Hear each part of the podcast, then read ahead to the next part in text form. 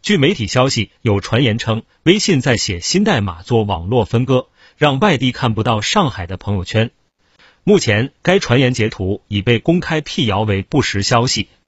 据上海网络辟谣此前消息，上海网信办自四月八日发布关于进一步查处网络圈群造谣行为的公告以来，经与公安部门联合溯源调查，依据互联网相关法律法规。已协调相关部门对百龙小区四号楼 K 歌嗨一嗨死党群、闵行办证等传播涉疫谣言的三十个网络群组予以封停，对二十三名首发谣言的微信个人用户予以处罚。